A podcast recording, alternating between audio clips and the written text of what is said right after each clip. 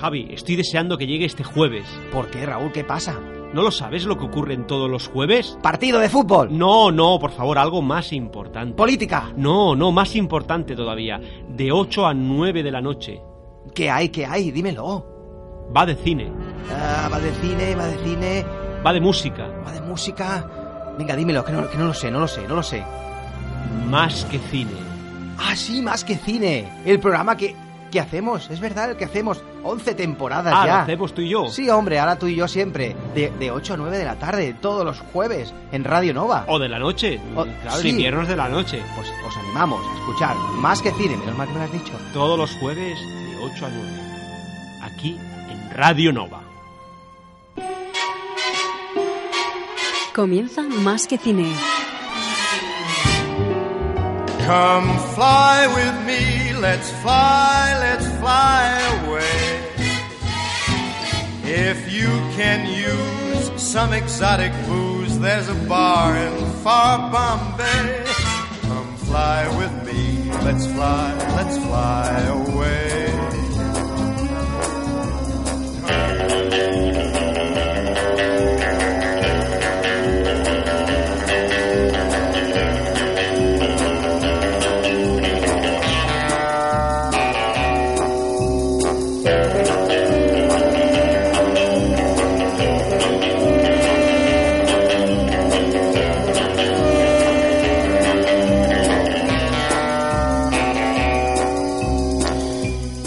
Muy buenas tardes y bienvenidos a Más que Cine. Os saluda Javier Pérez Vico y estamos en la edición número 375 de vuestro programa favorito de cine, a 25 de octubre. Y contamos con la presencia de nuestro copresentador Raúl Bocache. Buenas tardes, amigo. Te presúbeme el audio, siempre Dime, me hacen lo mismo. dime, ni, que, dime. ni que yo fuera aquí un jugador de Venga, baloncesto. que la gente que escuche Buenas siempre el programa siempre repite lo mismo. Buenas tardes, escúchame una cosa. Eh, bueno, eh, un saludo, bueno, a toda la audiencia, claro, toda, toda la audiencia Bueno, más que lo cine, tienes que por- pensar y por todo esto, favor, ¿eh? No, pero es que me has aquí rayado. No, yo no he dicho nada. Claro, cuando iba a soltarlo me has dejado el micro bajado, solo. bajado. Yo te he presentado. Venga, venga, vamos. Venga, la, super- ¿eh? la superestrella. bueno, ¿cómo estamos? ¿Bien? Estamos muy Sí, bien. estamos muy bien, venga. Sí, sí. ¿Qué vamos, Pues- hoy- ¿Con qué vamos a empezar hoy? A ver, hoy. Hay que decir que ya comentamos ¿eh? hace ya tiempo, ¿no? La temporada pasada que hablaríamos de James Bond, un personaje único en la historia del cine, bueno, que se ha llevado tanto, tanto al cine y de forma continuada con, con un éxito aclaparador, ¿no? Y además eh, viniendo precedido de obras literarias de gran éxito que triunfaron en su día en Gran Bretaña y posteriormente en Estados Unidos. Sí, por supuesto, y por, es- por eso, por eso mismo hemos decidido que este personaje merecía el esfuerzo de realizar hasta, hasta ocho programas. ¿Ocho programas? Eh, sí, ocho programas, pero luego haremos un noveno que será de, de, de- de- de la música de John Barry, ¿correcto? Y de, bueno, John Barry y, y- y no, perdón, y Bueno. de, y de las de los temas principales de Sí. cada una de las películas. Sí, sí, porque Así John lo, Barry... así lo repasaremos. Sí, en total serán nueve. Sí. Eh, este, este, este es- especial inicial, a modo de introducción, y lo iremos salteando para realizar programas eh, generales donde hablaremos de, los, la- las chicas Bond, de los villanos, de las villanas, y, y también de todos aquellos personajes que rondan el mítico, que rodean, perdón, al mítico James Bond, como son M, Q y, y Moneypenny, la secretaria. Personajes que poco a poco iremos desgranando durante todos estos programas, aunque ya los conocéis, otros seguramente que es la primera vez que, que lo escucháis o al menos no lo acabáis de situar dentro de la saga. Y me gustaría comentar que tendremos eh, programas concretos eh, para hablar de las películas y esos programas son los que ahora está elaborando mi amigo Raúl eh, con detalle desde bueno desde hace ya mucho tiempo porque claro me imagino que que estás viendo las películas no y estás un poco analizando Bueno, en detalle, detalle tampoco, porque tenemos en cuatro películas, tendremos que hablar de 24 películas. en cuatro programas En cuatro programas, sí, que he dicho. En cuatro películas. Bueno, Perdón. Que yo estoy atento a lo que dices. Vale, muy bien. Estoy muy atento. Así me gusta que me escuches. Hombre, o Pues sea, eso. me, Pues gusta en tu, cua- me gusta tu voz. En, en cuatro eh, es tan sexy, ¿no? Sí, luego suena bien. Cuando yo escucho ¿Sí? los programas para ver cómo quedan, ¿no? Suena, suena- sí. Suena, no suena, te, quedas, suena. te quedas encandilado. Suena bien, la, suena, bien los programas nuestros. ¿no? Muy bien, gracias. Por, Javi. cier- por cierto, que la gente escuche Ivos, ¿no? Sí. Que ahí te- están todos nuestros programas y, y, bueno, tenéis diferentes canales, ¿eh? La página web, www.radionova.cat y Facebook y Twitter, Sí, sí, más que cine, es decir, Tenemos podéis un montón de canales donde Y comunicar no con paramos. ¿eh? Y no paramos. Siempre estamos activos, eh, introduciendo pues muchas, mucha información de cine, aquello que siempre nos ha gustado, ¿verdad? Exactamente. Pero bueno, seguimos, seguimos. Que nos estamos hablando precisamente de esos programas que vas a hacer tú, ¿no? Esos cuatro programas que van a dedicarse a los, eh, a los momentos cinematográficos. Lo que pasa que lo has dividido de una manera un poco ordenadita, claro que sí. un poquito ordenada. Menos mal que Eh, los actores han ido, han ido apareciendo y desapareciendo en bloque. Bueno, eh, es lo más lógico, ¿no? Bueno, a ver, hay Si muchas... no sé, sería haber sería un cacao. Sí, pero bueno, como esto del cine ya sabes cómo es, puede venir un director y decir, bueno, de hecho pasó un caso, Bueno. pasó un caso con, con un actor. De hecho, Sean Connery Con se fue y luego volvió. Y luego hizo una película que no es, no es digamos, Bueno, pero la, bueno. la oficial, pero Que- quiero decir que... mm, Que hubo unas historias que ya comentaremos y por qué, por qué se fue, pero bueno, se fue cuando ya llevaba un montón de películas. Sí, sí, correcto. Hmm. ¿Y ahora qué vamos a hacer, amigos? ¿Ahora qué vamos a hacer? Pues vamos a empezar y hablar de, de- de- de poner las bases de, James Bueno, Bond, ¿no? Claro, vamos a, vamos a poner una cuña interna y evidentemente hablaremos de este creador, ¿no? Este Del creador. crea- Del creador de toda, eh, el no, de creador, toda la saga, de, de la, la obra literia- literaria. El creador de la obra literaria se llama Ian Fleming. Eh, británico, donde nace todo esto y, repasare- y repasaremos eh, el personaje en todas sus facetas. Es decir, hablaremos del autor y cómo creó esos libros y después cómo él quería también, evidentemente, llegar más allá y llevarlo al cine y cómo Correcto, lo consiguió. bueno, cómo lo consiguió. Venga, pon una cuñita y, Oh, qué bien esto de la cuñita, ¿eh? y luego continuamos. Eh, Suena como muy, ¿no? Venga, cuñado. ¿Qué pasa, Nen, no? Bueno, pues vamos a poner una... Tenía yo por aquí una preparada, ¿eh? Amigo, una cuñita de estas eh, muy curiosa, ¿eh? Por cierto, donde se dice el nombre de Bond, ¿eh? James Bond. Eh, 25.000 veces. Bueno, va- vamos a escuchar un poquito, ya verás si... ya, a ver si es va a ser como el Bimachu ese. O Es cortita. o como Wi- el- Winmichu. El Winmichu, eso. Bond. Bond. James Bond. Bond. James Bond. Me llamo Bond. James Bond. Me llamo Bond. James Bond. Me llamo Bond. James Bond. Me llamo Bond. James Bond. Me llamo Bond. James Bond. Eh, me llamo Bond. James Bond. Me llamo Bond. James Bond. Bond. James Bond. Me llamo Bond. James Bond. Bond. James Bond. Bond. James Bond. Me llamo Bond. James Bond. Bond. James Bond. Bond. James Bond. Bond. James Bond. Me llamo Bond. James Bond. Bond. Bond. Bond. Bond. Bond. James Bond.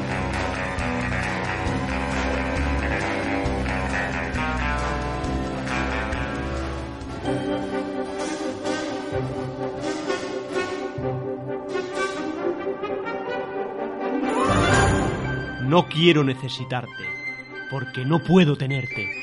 Sí, hombre, sí que puedes tenerme. Todos los jueves, de 8 a 9 de la tarde, en Radio Nova. Más que cine.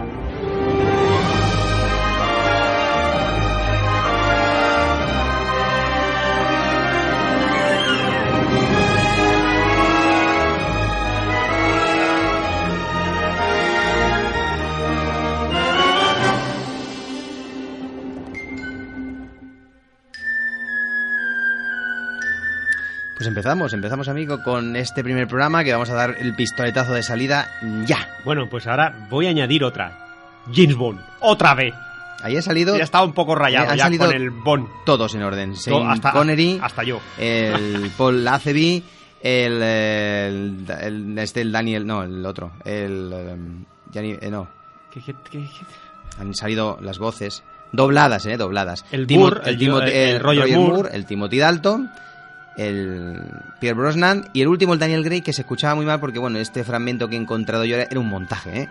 y por lo tanto pues el último imagino que sería lo montaría justo cuando todavía no había salido la película primera de Daniel Gray seguramente Madre mía. pero esas voces Bueno. se han ido es, es decir son las voces de los dobladores Bueno. pero bueno han ido adaptándose también al actor que interpretaban claro que tenía ya su voz o su doblador empezamos amigo empezamos Empezamos, sí. Empezamos, venga, después, James Bond. Es un personaje que, que hasta la fecha, bueno, llevan 24 películas. Oficiales, amigo mío. vamos a empezar James Bond. ¿por qué has hecho esto? Bueno, porque yo quería añadir mi voz también. James Bond. Me llamo.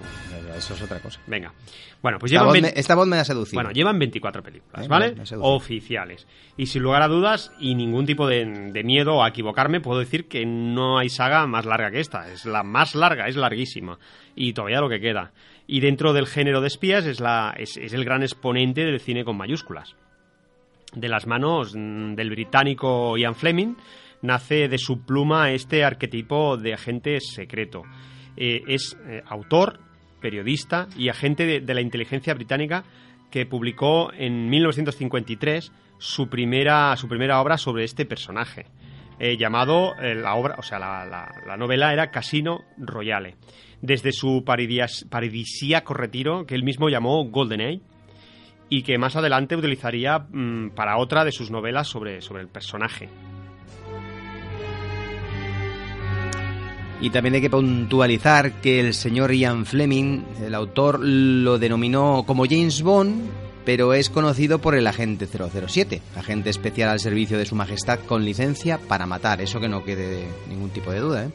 El personaje tiene elementos comunes que le dan un sello de identidad propia. Aparecen, por ejemplo, chicas guapas, ¿eh? también aliadas o, villanas también, y algunas parecen aliadas y luego se convierten en villanas. Evidentemente, malvados de altura que se las hacen pasar fatal a la gente especial. Lugares espectaculares del planeta donde suceden escenas de acción increíbles que se pueden eh, producir y que en cada película se van superando. Bueno, vamos a ver, aquí he mezclado un poco ¿no? la literatura con las películas, ¿no? Pero las novelas ya dejaban ver ¿no? que lo que pasaba en esas escenas era algo inaudito ¿no? en, en la literatura de la, de la época hasta ese momento. Artilugios, eh, nuevos y sofisticados creados para la ocasión y que el personaje utiliza según el momento y la necesidad. Por supuesto, su afición al martini, su, su más famosa frase, por ejemplo, de mi nombre es Bond, James Bond, que tanto se utiliza en las películas de la saga Y que tanto hemos escuchado hace un rato. y, porque- y que ha venido muy bien para, para dejar claro que es uno de los puntos fuertes de la presentación del personaje cuando empieza la película. No tiene que ser al, principio, bueno, al principio, no tiene que ser al minuto o- de Sí, empezar, sí. sino que a lo mejor cuando empieza, a los pocos minutos, de hecho siempre suele aparecer todo con una escena espectacular, donde él acaba con una chica... eh, Ah. Antes eh, de los eh, eh, créditos iniciales, una chica en la cama, ¿no? Normal. es decir, la norma esa. Otro punto fuerte de la saga son esos gaches preparados por el inefable Q o Q, toda una serie de armas y juguetes mortales que desde la segunda película de la franquicia se empieza a utilizar como un recurso habitual del personaje a la hora de para prepararse las aventuras, que nos tendrán sujetos a la silla durante esas más de dos horas incluso de metraje que suelen durar las películas. Sí, sí. Y no quisiera desaprovechar esta oportunidad para decir que como marca registrada, en lo que a las películas se refiere, tenemos que hacer mención a, la sintonía creada por, por John Barry. Esa, esa. Sí, sí, un John Barry fantástico, un compositor Sí, sí. muy bueno. John Barry es el creador de una gran cantidad de bandas sonoras eh, legendarias, que además compuso 12 de las bandas sonoras de las 24 películas de, de la, de la saga de James Bond. Eh, con este personaje, John Barry se hizo famoso y, y también hay que reconocer que su melodía principal y las numerosas bandas sonoras de la saga forman parte del sello inconfundible de cada comienzo y final de, de- cada una de las películas.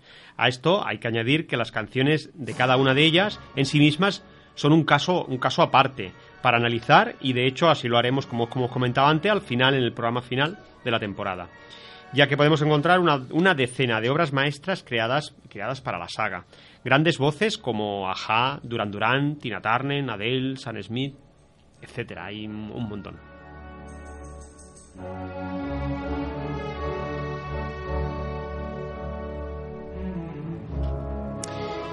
Pero sin duda en este primer programa eh, dedicaremos mucho tiempo para hablar del autor, Ian Fleming, ya que en sus 12 años de retiro en su mansión hizo 12 novelas, casu- casualmente, ¿no?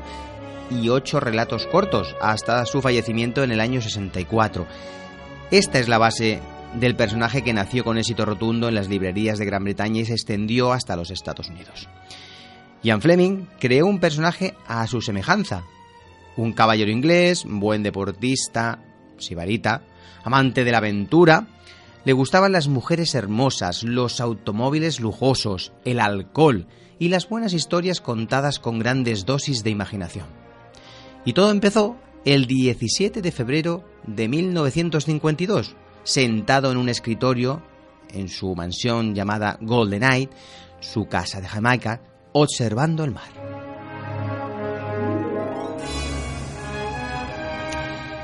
Y empezó a escribir eh, de manera compulsiva, sin notas previas, sin saber dónde iba a llegar. Tomó una siesta y releyó lo escrito. Y después de algunas correcciones lo guardó para el día siguiente y así pues ir continuando.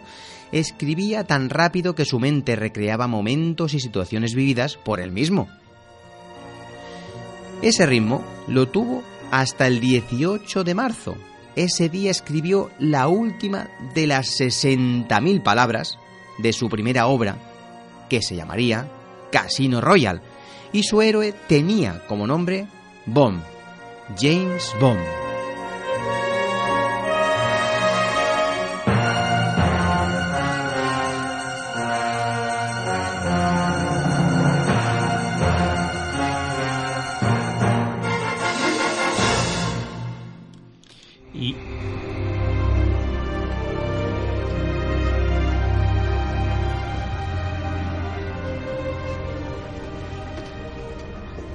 Me mires así. Pues no me deslumbres así. Me llamo Bond. James Bond.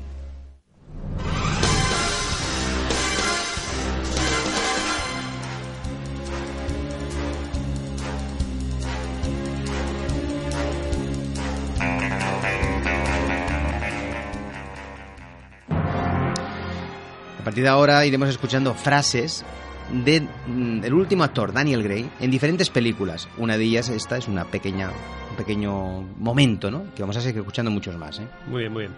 Eh, sobre la novela, que la primera novela Casino Royale es, es curioso, pero este manuscrito no era de la confianza del autor, pero se lo enseñó meses más tarde a un amigo poeta que le pidió que no lo divulgara a nadie y le explicó que, que lo había escrito en la mitad, en la mitad de su, en la mitad, con la mitad de su cerebro, cerebro, perdón.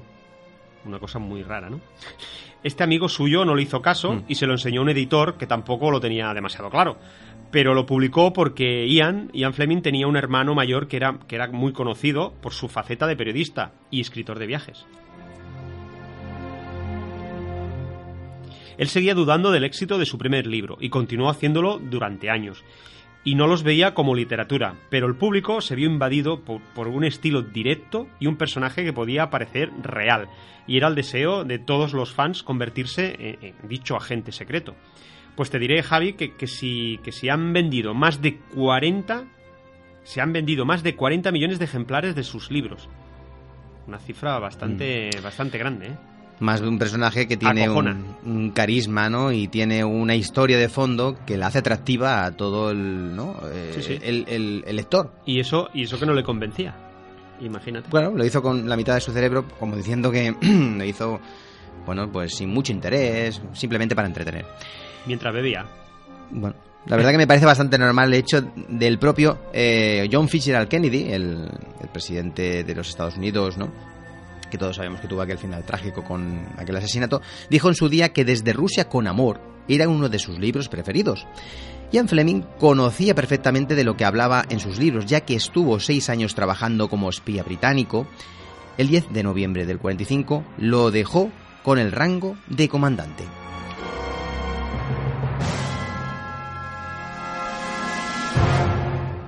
Acabó viviendo muchas de las aventuras que posteriormente aparecerían en sus libros, pero durante seis años estuvo trabajando para una editorial, Kensley Newspaper, en su sección internacional. El nombre de James Bond lo cogió Ian Fleming de, una, de un famoso ornitólogo norteamericano, autor de libros de aves de las Indias Occidentales. Incluso el 0007 perdón, viene de la Armada. El prefijo 00 se utiliza para enviar señales secretas y el 007 tiene un significado particular. Era el código diplomático alemán utilizado para enviar el telegrama Zimmermann desde Berlín al embajador alemán en Washington durante la Primera Guerra Mundial.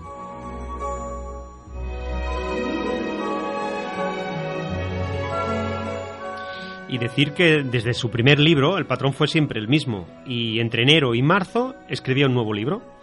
De hecho, el éxito de sus libros no tardaría demasiado en llegar, y Vive, la, la, novela Vive y deja morir, su segunda novela, fue bien acogida y las ventas y las ventas se dispararon. Desde entonces fue publicando un libro cada año. Su vida se volvió cómoda y disciplinada. Se levantaba temprano, sobre las siete y media. Se bañaba junto a su mujer en, en su playa privada. Eh, se ponía, nadaba unos 100 metros y luego desayunaban huevos revueltos, que era uno de sus platos. Tomaban el sol hasta las 10 y se ponía, se ponía luego a trabajar. Una vida tranquilita. El método que utilizaba Ian Fleming era el siguiente. Escribía unas 1500 palabras sin revisar ni corregir. Eh, escribía deprisa. A mediodía se iba a pescar. Luego regresaba y se tomaba tres ginebras y comía algo. Por eso te decía yo de que, que bebía. Está bien que comiera algo. Eh, sí. bueno, supongo que comía algo y luego se bebía las tres ginebras. Pero bueno. Eh, porque claro, luego, claro, por eso luego tomaba una siesta de dos horas y media. No, evidentemente, normal, normal. ¿no? Se le- luego se levantaba y tomaba un baño en el mar y escribía unas 500 palabras más. Eso también lo hago yo. Sí, lo, lo numeraba y se volvía a preparar martinis para la cena. Un método, ya te digo, tranquilo y seguro. Sí, sí. Yo lo haría, pasa que la escritura ya sería otras cosas. Sí, saldría un manuscrito. Sí, sí, pero para tirar a la basura. Exacto. En el año 1955 volvió a su isla para escribir Moonraker.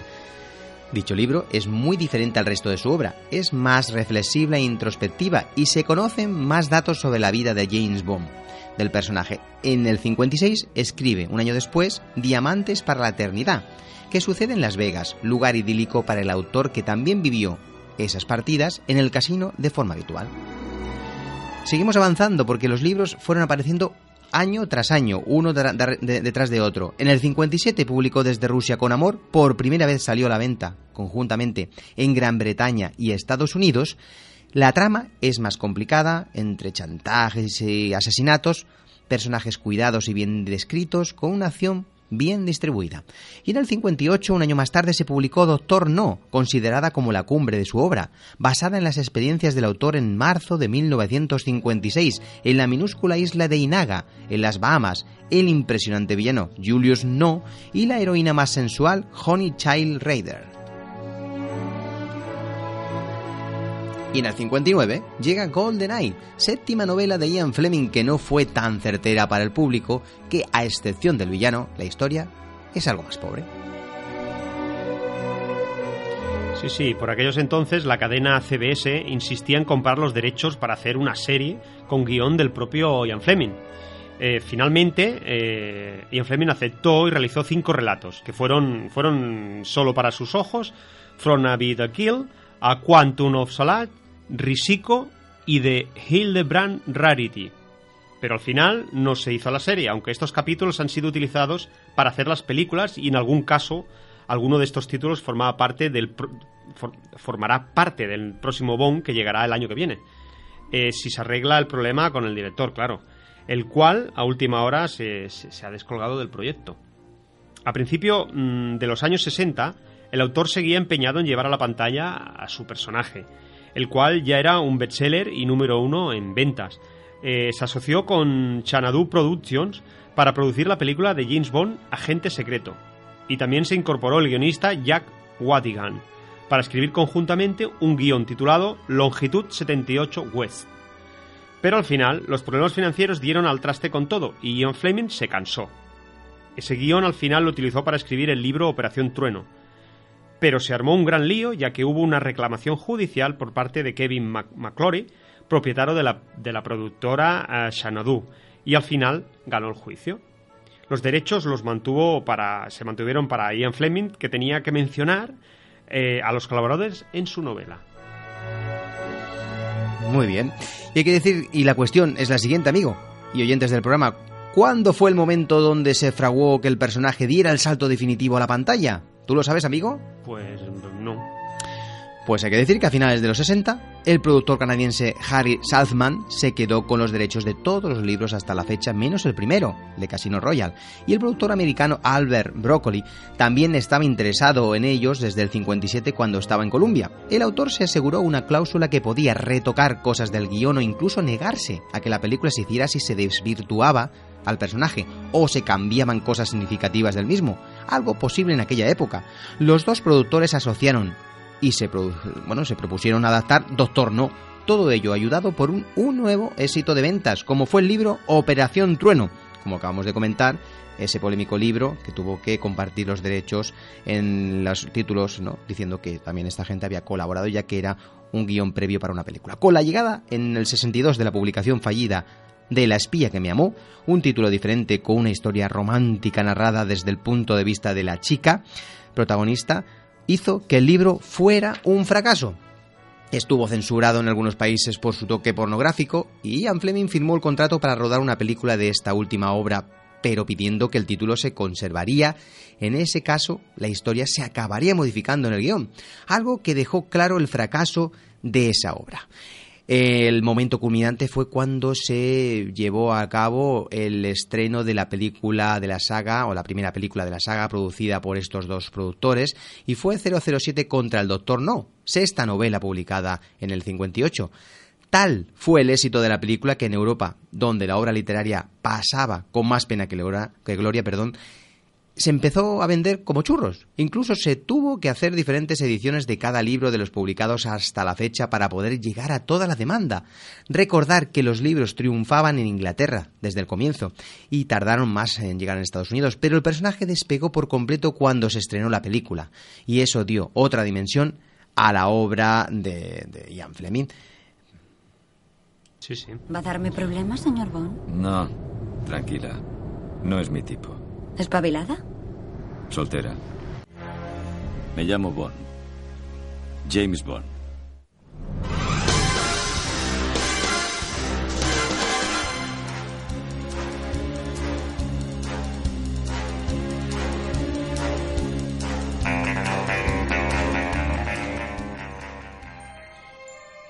Os diré que, el éxito de la, de la película Doctor No eh, fue, fue fulgurante y un año después se estrenaba Desde Rusia con Amor, que pertenecía al quinto libro de la saga escrito en el año 57 por su autor.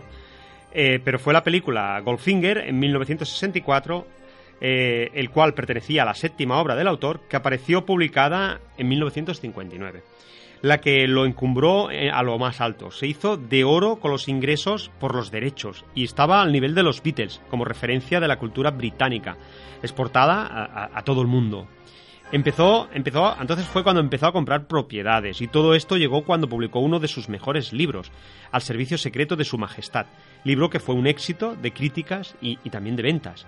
Eh, curioso caso, ya que, ya que este éxito de ventas y crítica, el cual fue uno de los mejores libros del autor, fue protagonizada, protagonizado en el cine por uno de los más singulares actores de la saga. Eh, estamos hablando de George Lazenby, eh, actor que tuvo una única interpretación. De este señor inglés, eh, que vino a sustituir a Sean Connery, el cual estaba harto del personaje, ya que ya llevaba unos cuantos, unas cuantas películas, pero solo hizo uh, esta película ya que Connery regresó para la siguiente producción, aunque esta vez sí que se despidió para siempre de la saga. Bueno, en realidad no se despidió, despidió para siempre ya que volvió con una producción insólita y que no pertenece a la saga de 007 en sí, ya que se hizo a través de otra productora. Ya que fue de otra productora, que, que, apareció por aquellos años y que ya hablaremos de ese hecho en el programa que dedicaremos a, al mejor actor de la saga de James Bond. Y hay que decir que el último libro que publicó el autor, Ian Fleming, antes de morir fue Solo se vive dos veces. Curiosamente, también fue la última película que rodaría Sean Connery, después del descanso y, que tuvo por, por, una película. Y curioso el título, Solo se vive dos veces y se muere. Claro. ¿Eh? Parece que todo, Muy bien, muy todo bien. va un poco Va. ¿no? enfilado para, ¿no? para que concuerde, ¿no? Sí, sí. y para que el rompecabezas se, se vaya juntando. ¿no? Me gustaría aclarar esta situación que llevó a Sean Connery ¿eh? a depender tanto del personaje. Sean Connery se hizo famoso, fue un ídolo de masas y marcó un antes y un después de este personaje, ayudado por el gran personaje creado por Ian Fleming y también por las buenas direcciones de sus primeras producciones, sobre todo las dos primeras que fueron dirigidas por el director, estam- estamos hablando de Terence Jones. Terence Young eh, hizo las- la primera y la segunda y luego la cuarta. Se encargó también de dirigir esa última última última película que hizo Terence Young de las tres que, que llevó a la pantalla. Sean Connery se sirvió del personaje para crecer hacia otros proyectos, pero estaba cansado y harto de la fama y dependencia del papel.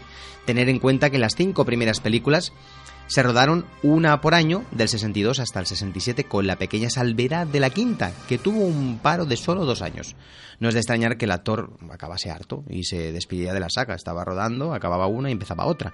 Aunque fue convencido para regresar en el año 71 con esta producción que hemos dicho antes, solo se vive dos veces, el último libro que escribió el autor Ian Fleming en vida y que vio publicado.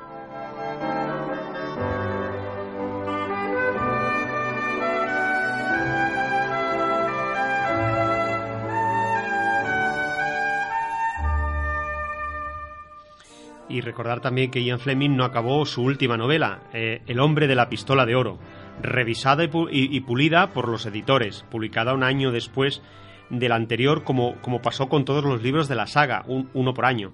No sé si fue por su muerte, pero la obra resultó bastante floja y poco perfilada, aunque continuó siendo un, éxito de ventas. Eh, todavía llegaría un año más tarde la última obra basada en una antología de relatos cortos llamado Octopussy, eh, formado por ese mismo que da el título a la obra, y otros relatos cortos como 007 en Nueva York, Propiedad de una dama o, y Alta tensión.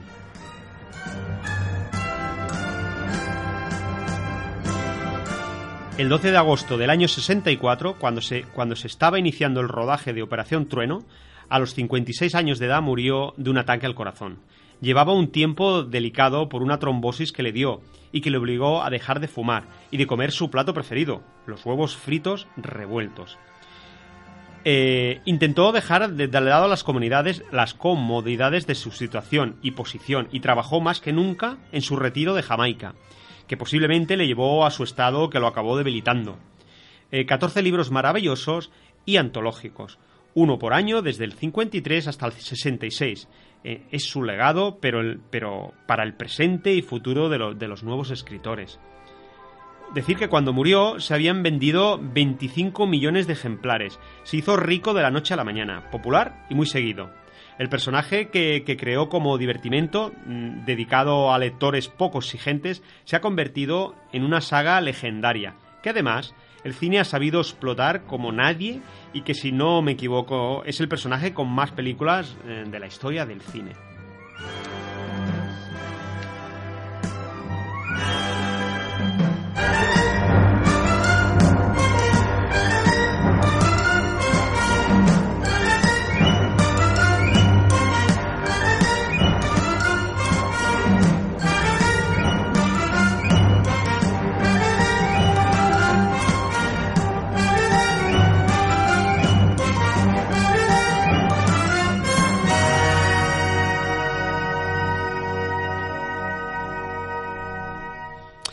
Y ahora vamos a hablar de las claves del éxito de sus novelas. Claves. Eh, yo- Falta un título ahí, claves. Ha salido esa música, pero yo no Sí, la sí. he... No, no la he puesto yo, si te parece. No, soy yo sola. Me refiero que Sí, como está montada en un, en un, en un mega, mega track, ¿eh? Bueno, hay que decir que Ian Fleming escribía rápido y bien, como hemos dicho antes, ¿no? Y con el propósito de entretener. Por eso decía que lo hacía con su mitad de, un cerebro. La otra la dejaba descansando.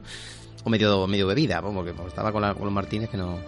Lo ha conseguido, porque más de 40 millones de lectores han leído sus obras. Su estilo literario conciso y elegante, con frases muy bien eh, construidas, con una agilidad propia de los maestros del género de la novela negra, claros y directos. Los cambios de ritmo, la acción también directa y clara, y los eh, amoríos que van directos al grano con su sello característico, ¿no? No refleja detalles truculentos y de mal gusto en ninguna de sus obras. Y eso también es importante. También hay una de sus características que es crear villanos deformes, repulsivos y también sacrificados, ayudantes que siempre tiene el héroe, que acaban mal, por cierto. Féminas independientes, pero que son inteligentes y avanzadas a su tiempo. Escenarios exóticos, muy... mm, pues saben mucho entretenimiento también. Sexo, eso no puede faltar en las películas de Bond. Todo ello le llevó a recibir muchas críticas negativas y nunca se le consideró un autor serio por esto. Está claro que el servicio secreto del que forma parte el personaje es otro de los puntos fuertes del creador, el cual conocía perfectamente ya que trabajó para la Armada, como hemos dicho también antes, y para el servicio secreto de inteligencia, algo que le dio pie al autor a introducir ese elemento con cierta base de realidad, pero modificándolo para hacerlo mucho más atractivo, evidentemente. Sí, sí, y otro punto importante son los personajes como, como por ejemplo M, el jefe del servicio secreto, eh, la secretaria Miss Moneypenny, la secretaria de M, donde Bond acudía siempre al comienzo de cada aventura y la cual estaba siempre prendada por el Bond de turno. Y otro elemento fundamental es Q, o Q, el personaje que se crea, que, que le crea a James Bond todos aquellos artilugios para poder combatir el mal que al principio de cada película le va dando y que en algunos casos olvidamos, eh, olvidamos sus cualidades para luego más adelante volver a recuperarlas y así poder salvar la vida de, de- nuestro protagonista. Ahora, si te parece, vamos a hablar de dónde se cimentó el deseo de Ian Fleming de tener un héroe, de ese referente como fue James Bond en sus novelas. Está claro que durante su etapa de la Segunda Guerra Mundial, donde estuvo como, como asistente, y luego como lugarteniente y finalmente como comandante le ayudó a crear dicho, dicho personaje. Fue, fue durante ese periodo cuando Ian Fleming conoció, concibió perdón, un plan que nunca, que nunca fue ejecutado. Eh, la operación Rubles para capturar la máquina codificadora Enigma, usada en las comunicaciones de la Armada, de la Armada alemana. Luego, una vez terminada la guerra, trabajó como periodista y también acabó en los servicios secretos. Todo esto le ayudó a que se hiciera un perfil mm, de un referente, mm, un héroe. Y en todo esto eh, también tuvo mucha importancia la figura de su hermano, de su hermano mayor, que era un muy conocido y reputado periodista. Le di mi palabra a tu padre. ¿Por qué debo confiar en ti? ¿Por qué mi padre lo hizo? Porque ahora mismo, doctora Swan, soy su mejor baza para seguir con vida. Me llamo Bond. James Bond.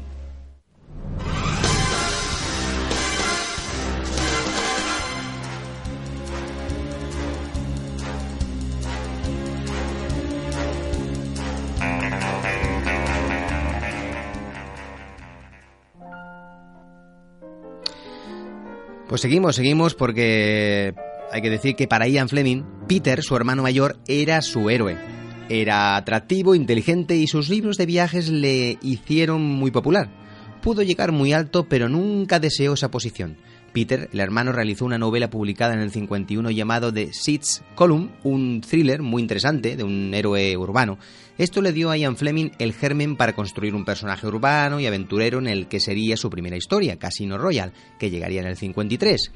Está claro que el mundo en el que se movía conocía eh, a mucha gente que podría ser considerada un héroe nacional, donde eh, igual que Ian, bueno, pues uh, habían experimentado ese estilo, ¿no? Que reflejan las novelas del autor, con un héroe central como, por así decirlo, catalizador de la historia. La pregunta está en el aire, porque tardó tanto tiempo desde que acabó la guerra y empezó a trabajar en un periódico para dedicarse a escribir novelas? Pues lo, bueno, la falta de confianza, es, claro está, es la primera, pero tuvo muchas presiones desde dentro de su grupo de amigos, algunos de ellos escritores reputados que sabían del interés del creador de hacer algo ágil, entretenido y bueno, espectacular, que llegara a un público ávido de aventuras donde poder vivir aquello que la guerra había privado. Y en el año 53 llegaría Casino Royale, reflejando una buena parte de ese héroe en la visión de él mismo, tanto en su gusto por las mujeres, la buena comida, el buen vino, el perfume caro. Su manera de vestir coincide con su personaje, la pasión por los coches y la práctica del golf. También su adicción, al tabaco, en su cultura también, y, hacia, y también hacia ¿no? reflejar un poco esa elegancia que el personaje, que el, perdón, que el Ian Fleming tenía. Los dos hablaban ruso y alemán, sentían pasión por el juego, los viajes y los lujosos hoteles, los clubs y los restaurantes. Una vez Ian Fleming empezó, ya no dejó de, crear y mejoró la fórmula de espías y de gángsters, haciéndolo más realista y cruel si cabe, dando, dando un toque, ¿no? Más, incluso más imaginativo con ese punto de los gaches, ¿no? Que se creaban para el personaje, con esas mujeres increíbles que nos deslumbraban cada, cada novela, su martini como emblema de su bebida preferida, algo que el propio creador degustaba con sumo placer cada día, como hemos dicho al principio, y de gran, con gran cantidad, y la coletilla utilizada en su presentación cuando decía su nombre, diciendo mi nombre es Bond, James Bond, que el cual quedará para la historia. Muy bien, muy bien. Y también, Javi, me gustaría decir que también dedicaremos tiempo para hablar de los actores que llevaron la pantalla al, espía y, héroe de aquella generación. El personaje cinematográfico previamente pasó por las manos de Richard Barton, Rex Harrison, David Niven, incluso por Gary Grant. Pero como todos sabemos, eh, al final fue Sean Connery la apuesta escogida. Este escocés elegante con estilo, un humor peculiar y, un gran físico. Un artista a la hora de seducir, amar y también de matar. Es sin duda, para mí, estoy de acuerdo, es el mejor, el mejor Bond. El único, el primero, el que destapó el, el corcho del cava.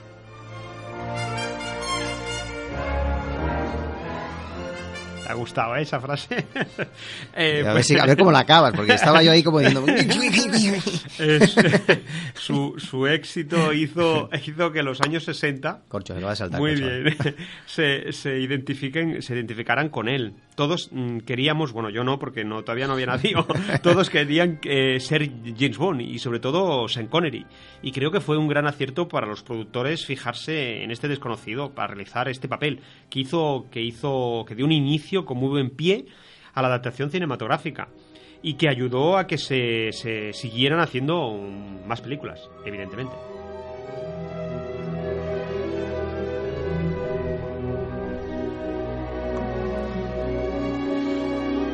Mientras nos bebemos la copita de cava de nuestro amigo. amigo. De la botella que hemos descorchado. Hay que decir datos significativos, Raúl. ¿eh? Que son, en este caso, Terence Young. Hemos dicho que el director de las dos primeras películas de la saga, ¿eh? el que abrió ese corcho que dices tú. ¿no? Sí. Descorchó esa botella de cava, dándole a las primeras cintas su seña de identidad que les marcaría para el resto. El propio actor Sean Connery se encargó de definirlo y hacerlo suyo, ya que el autor tampoco explicó con mucho detalle en los libros la vida de, de James Bond. Ya hemos dicho que había algún libro que sí que se profundizó un poco en su vida, pero normalmente el personaje tenía unas maneras de ser que hemos explicado y tampoco sí, sí, se hablaba sí. en profundidad. No, no, no, no. En algunas entrevistas el actor Sean Connery dijo que él sabía perfectamente lo que el público deseaba. Bond rompía las reglas, le gustaba comer, beber y las chicas. Es cruel y sádico y es algo que atrae a mucha gente. Pero el actor se cansó de su fama, y, como hemos dicho hace, hace un momento, y deseaba dar un salto en su carrera después de rodar las cinco primeras películas de la saga. Unas declaraciones duras donde dice que quería ver el personaje muerto y que lo odiaba. Llevó a los productores a prescindir del icono por excelencia de la saga. Si no, yo creo que hubiese seguido años y años y hubiera sido un récord de participación de Sean Connery. Y tal, un tal George Lazenby fue elegido. Y la película fue un fracaso absoluto en taquilla. Sean Connery regresaría, por lo tanto, para la siguiente película cobrando un sueldo de 1.200.000 dólares en la época, que eso era una pasada de dinero. Y además con la condición de poder rodar dos películas a su elección. ¿Qué más quería? ¿no? Terminaba la película, o terminada, se despidió definitivamente del personaje diciendo que nunca más volvería.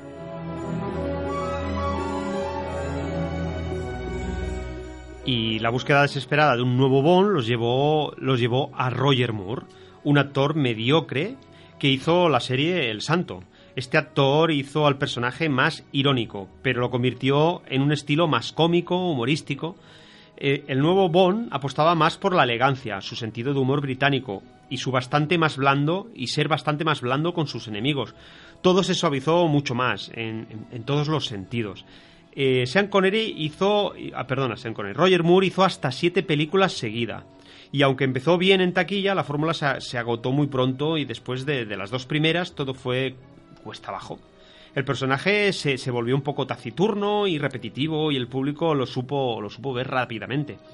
Eh, el toque de comedia y divertimento desvió la obra de Ian Fleming hacia, hacia una caricatura del personaje. El actor era mm, ya demasiado viejo, no daba sensación de poder salvar a, ni al mundo ni a nadie.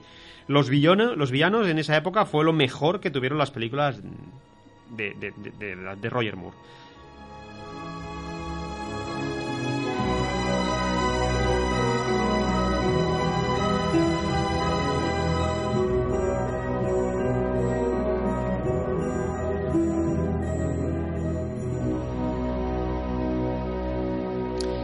Y decir que los 80 sirvieron o siguieron en este caso con la tónica fatalista del personaje. Y el cambio fue en este caso también de actor. Viendo que Roger Moore ya empezó a tener una caída, ¿no? Como tú has dicho, amigo, pues desde la tercera para abajo, hasta la séptima. Cada vez a menos público, a menos recaudación, menos interés. Y llegó el cambio. Fue Timothy Dalton. Eh, bueno, Timothy Dalton no ayudó a mejorar lo, lo hecho por el anterior, pero bueno, se buscó a alguien que pudiera imitar a Sean Connery. Y eso era imposible. Dos películas hizo este señor que, según algunos, dicen que están bastante bien con el paso de los años, como pasa, pasa muchas veces en el cine, ¿no? Tú ves una película, Sí. es un fracaso y luego se, de golpe se vuelve una película de culto, una película... Sí, sí, sí. Ha pasado con muchas. Dígase Casablanca, dígase Que bello es vivir, mil, miles películas, ¿no? Y que también se ha escuchado que es el que mejor ha sabido llevar a la pantalla de forma más fiel al personaje literario. Ojo, estamos hablando del personaje literario. Pero bueno, para gusto están los colores. Seis años más tarde, vuelve el personaje, de la mano del actor Pierce Brosnan, famoso por la serie Remington Steel. El actor fue bien acogido y hizo cuatro películas, que tuvieron un cierto éxito de taquilla, hay que decirlo, y que revitalizó el personaje. Esta época nos trae cambios sustanciales del personaje, ya no fuma y apenas bebe. Es decir, se van viendo los cambios. Esto lo estamos repasando por encima, pero evidentemente Sí, ya sí. hablaremos con más detalle de todos estos actores que fueron introduciéndose porque hay curiosidades sobre cada uno de ellos. Es decir, entraron en su momento, pero es que podían haber entrado tanto el Roger Moore como el Timothy Dalton como el Peter Luna antes todavía, porque ah, muchos años antes ya los habían intentado contratar. Sí, sí, sí, pero hubo bueno, diferentes situaciones que alargaron el proceso. Bueno, para mí decirte que para mí el paso definitivo se produjo con el último James Bond. Eh, estamos hablando de Daniel Craig, Daniel Craig, perdón. Todo una, incógnita, que al principio que al principio sembró la duda eh, en la crítica y en el público y hasta que no se estrenó su primera película nadie nadie daba un duro un duro por él. A pesar de todo y todo ello, el actor hizo hizo suyo el personaje, diferente a todos los vistos hasta ahora más visceral, más sexy, duro y malvado. Eh, es de, de todos eh, el, que, el, el- que parecer ser más humano, si podemos decirlo así, porque sufre, eh, tiene dudas, está atormentado y a pesar de todo es implacable y sorprendente. Hasta la fecha lleva cuatro películas y la siguiente entrega está confirmada que será él el que, el que la hará. En principio prevista para finales del año que viene, 2019 pero por cambios de última hora de director se prevé que el estreno de la película número 25 o película 25 de la saga se produzca en octubre del 2020. O sea que todavía queda. Como siempre en octubre se suelen presentar todas las películas y el, el director, pues, eh, ahora no recuerdo su nombre, el británico también, lo ha querido dejar. Por lo tanto, pues nada, Sí, sí. Mm, se retrasa. se retrasa y, y el personaje, como ha habido en algunas películas de la saga, porque han sido muy seguidas, pero ha habido épocas donde ha habido un pequeño corte, sobre todo cuando ha habido cambios de actor. Y, y- y, bueno, pues eh, ya, habla- ya hablaremos, ¿no? Porque bueno, cuando hablemos cronológicamente saldrá, ¿no? Todos Sí. esos problemas.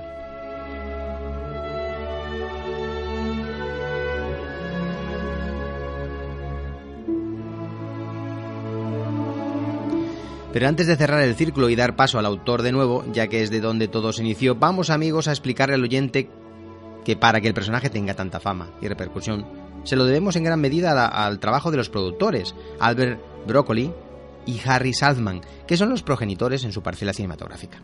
El primero es americano, auxiliar de rodaje y, y- bueno, y ayudante también de dirección, representante de artistas y finalmente productor independiente de las películas de acción. Y el segundo, Harry Saltzman, es canadiense, fundador de la productora Woodfall Fields.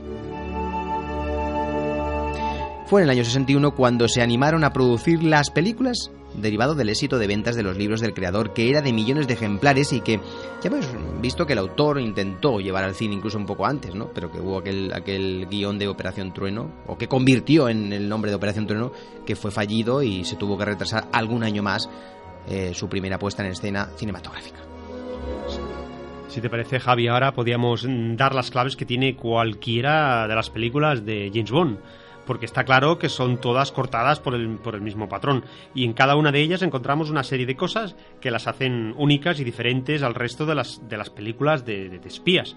Eh, por Vamos a empezar ahí con por ¿no? ejemplo, por cosas que, ejemplo, las, por bueno, que ya hemos hablado, venga. cositas, ¿no? Pero Sí, bueno, algunas sí, más. Pero venga. vamos a centrarnos. Venga, ¿qué cositas? Eh, una escena antes de. Hay siempre una escena antes de créditos iniciales que a veces no tiene nada que ver con la trama que, que se, va, que, que se va a desarrollar durante la película, donde el personaje eh, está siempre a punto de morir. A veces se produce seguidamente de una escena romántica, ininterrumpida, o que termina la acción con una escena de cama. Esa suelen ser todas las películas. Eh, también eh, tiene unos títulos de créditos con fondos sinuosos y eróticos, eh, con, con cuerpos de mujer, con la, con ca- la canción principal cantada por algún famoso. Un grupo, una cantante. Exactamente. Después tiene un- una escena principal donde el malvado de turno explica su plan malévolo. Después tiene la llegada de Bond a la oficina, el coqueteo con Moni Penny, los gadgets que le presenta a Q y la información que recibe de M, su jefe, sobre su próxima misión. Luego, otra, otro punto es la escena de cama con una mujer que no sabemos, que no sabemos sus propósitos. Es decir, ¿es buena? ¿Es mala? ¿Es regular? ¿Es qué? ¿Eh? Eso es otro patrón.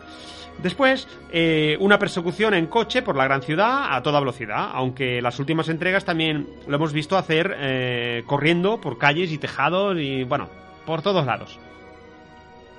Y otra de esos es un super enemigo enviado por, por el malvado de la película a matar a James Bond. Y un supervillano que va a destruir el planeta o alguna catástrofe que se le ocurra al secuaz. Y por último, la último, el último patrón. Y es para finalizar, evidentemente, Bond acaba con todos, salva al mundo y acaba seduciendo a la chica Bond en un lugar espectacular de playa o, o cerca del mar.